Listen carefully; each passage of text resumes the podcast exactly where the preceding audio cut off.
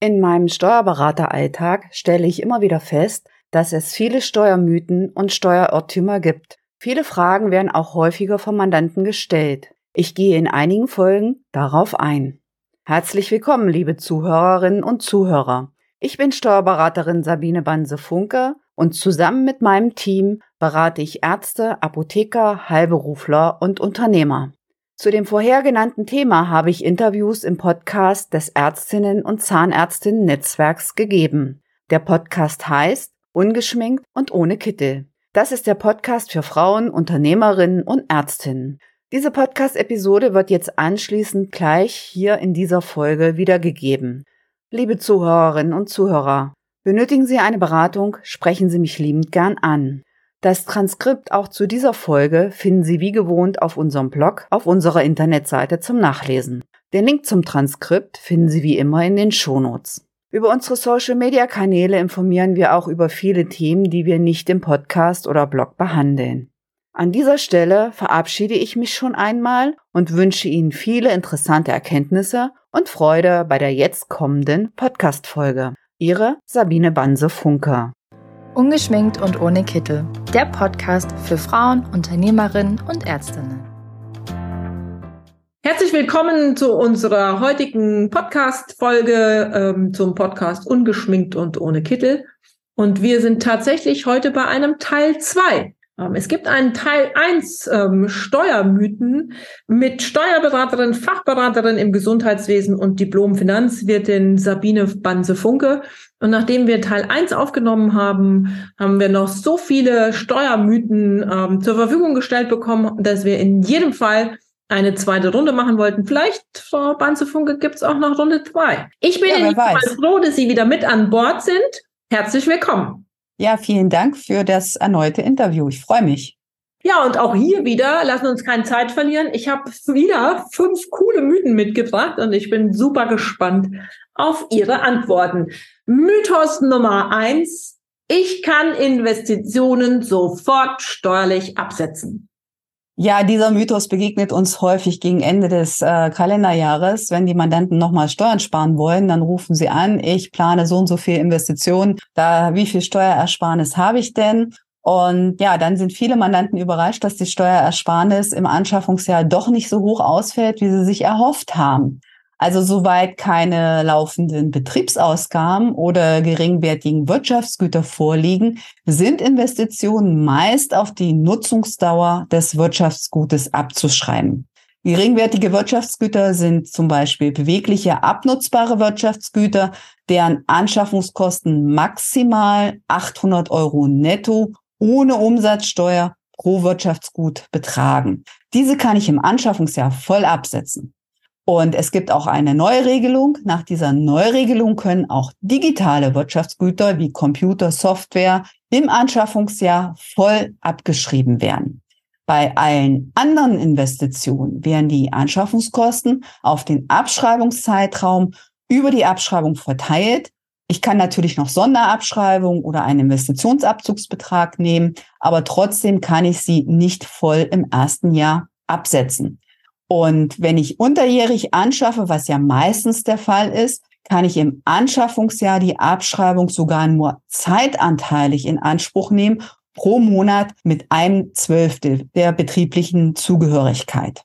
Und bei Gebäuden gibt es sogar noch weniger Abschreibung, weil diese sehr, sehr lang abzuschreiben sind. Bei Gebäuden beträgt die Abschreibung jährlich nur zwei, 2,5 oder drei Prozent. Also das ist ja, verschwindend gering. Haben Sie uns ein Beispiel vielleicht einmal für die Berechnung der Abschreibung? Das mache ich doch gerne.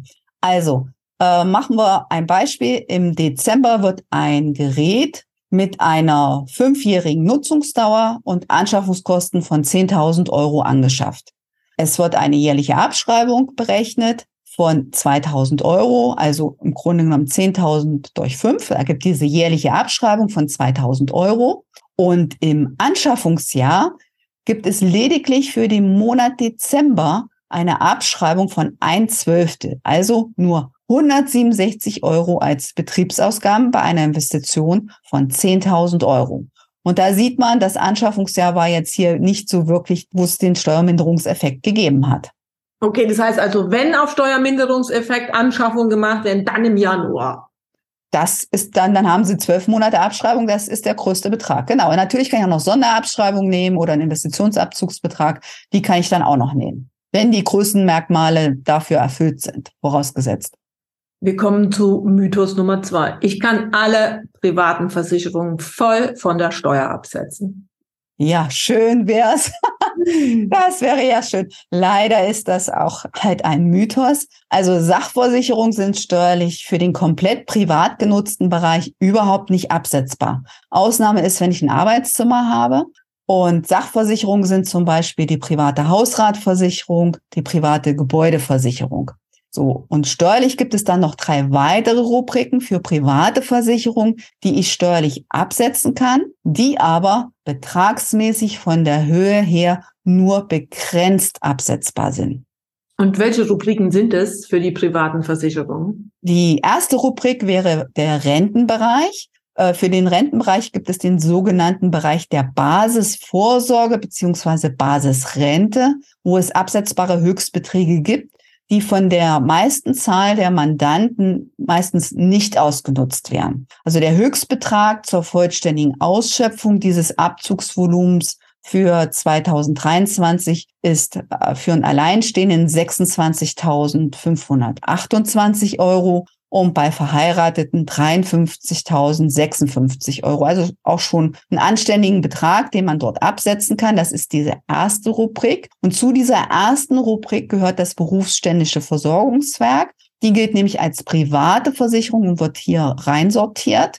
Und die Beträge sind keine Betriebsausgaben, wie viele Mandanten das immer annehmen.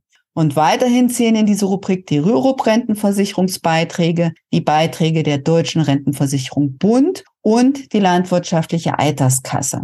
Und die zweite Rubrik, die es gibt, das sind die absetzbaren Beiträge zur Riester Rentenversicherung, die mit maximal 2100 Euro absetzbar sind, inklusive der Zulagen.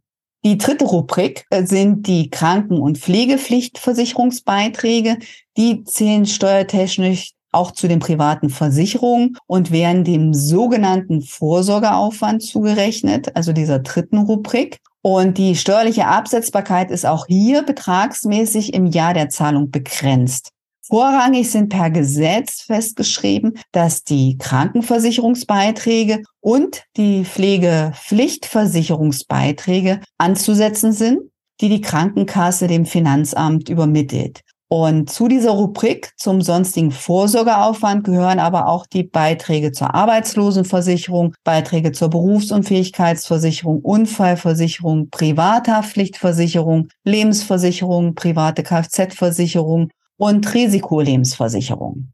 Und ähm, sehr viele Steuerpflichtigen haben die maximal absetzbaren Beiträge der Versicherung bei den Sonderausgaben außerhalb der Basisversicherung und Basisvorsorge, also Kranken- und Rentenversicherung, bereits durch die Kranken- und Rentenversicherung und die Pflegepflichtversicherung ausgeschöpft.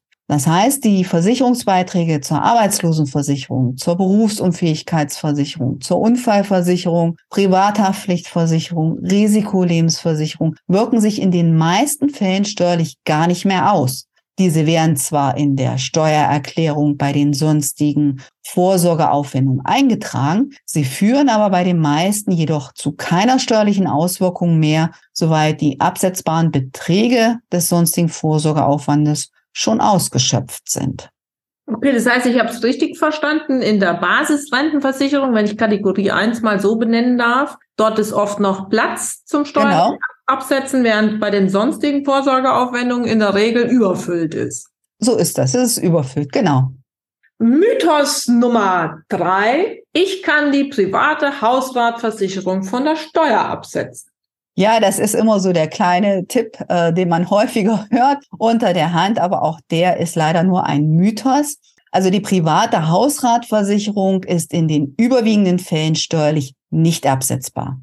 Lediglich, soweit ich ein Arbeitszimmer oder betriebliche Räume in meiner Wohnung absetze, kann ich anteilig für das Arbeitszimmer oder die betrieblichen Räume die Hausratversicherung absetzen. Für den dagegen komplett privat genutzten Bereich ist die Versicherung natürlich nicht absetzbar.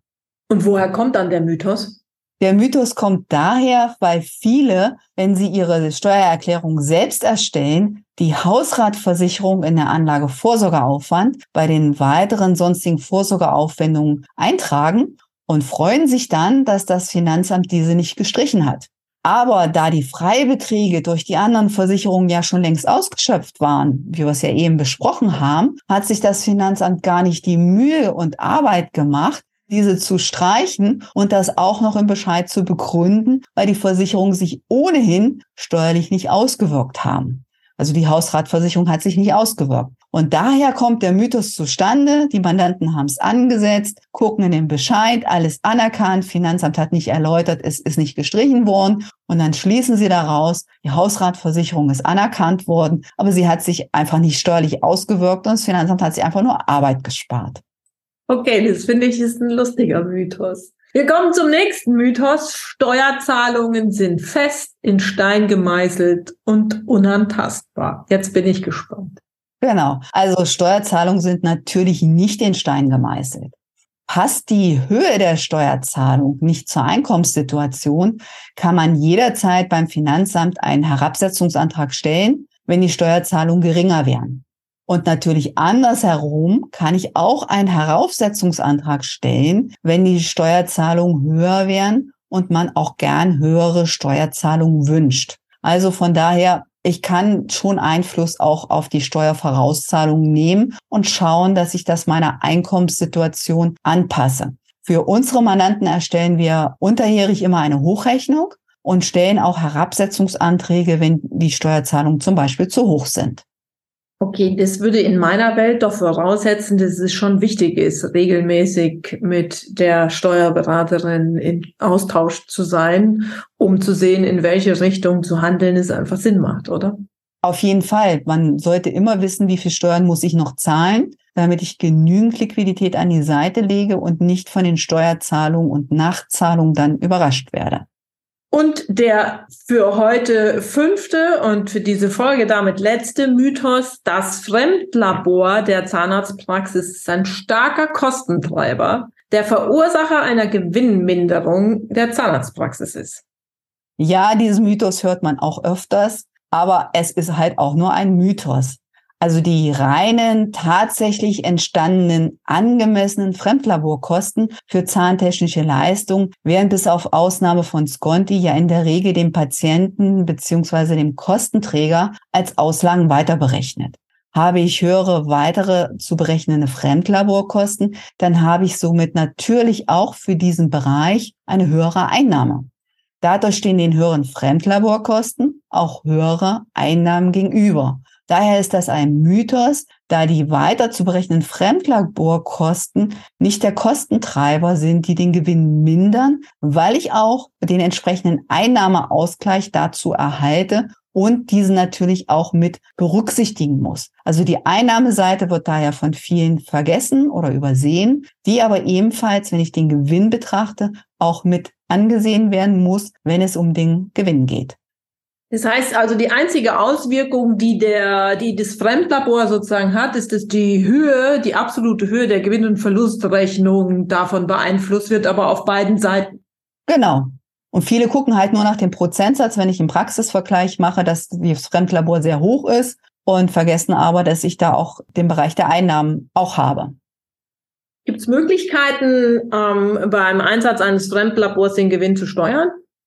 Ja, und der wird von uns auch gelegentlich mal bei dem einen oder anderen Mandanten empfohlen. Also das Fremdlabor kann gut verwendet werden, um den Gewinn zu verschieben oder zu steuern. Habe ich nämlich einen zu hohen Gewinn und möchte in einem Jahr den Gewinn drücken, kann ich einen Abschlag an das Fremdlabor zahlen.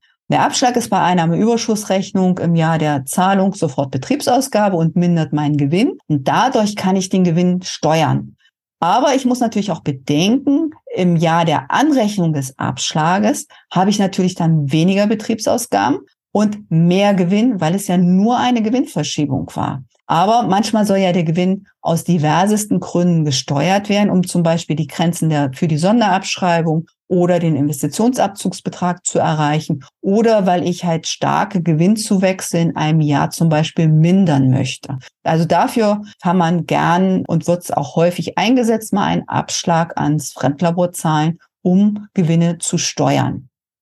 Lieben Dank, Frau Banze-Funke. Ich finde auch das waren wieder fünf ähm, hervorragende Steuermythen, ähm, die sich alle gelohnt haben, einmal dahinter zu schauen. Ähm, und leider haben sich ja alle fünf Punkte wieder als tatsächliche Mythen entpuppt. Vielleicht finden wir ja auch mal, und das wäre auch wieder der Aufruf an unsere ähm, Zuhörerschaft, vielleicht finden wir auch mal positive Mythen, ähm, die wir tatsächlich aufdecken können, wo Frau Banse-Funke uns sagen wird, nein, im positivsten aller Sinne, das ist so nicht. Ähm, wer dort etwas zu sagen hat oder eine Idee hat oder eine Frage hat, die E-Mail-Adresse heißt info at zahnärztinnen-netzwerk.de oder info at ärztinnen-netzwerk.de. Liebe Frau Banze-Funker, für heute sage ich herzlichen Dank. Für Runde zwei, wenn uns neue Mythen einfallen, machen wir Runde drei, oder?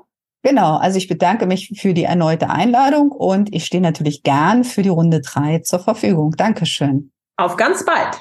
Bis dann.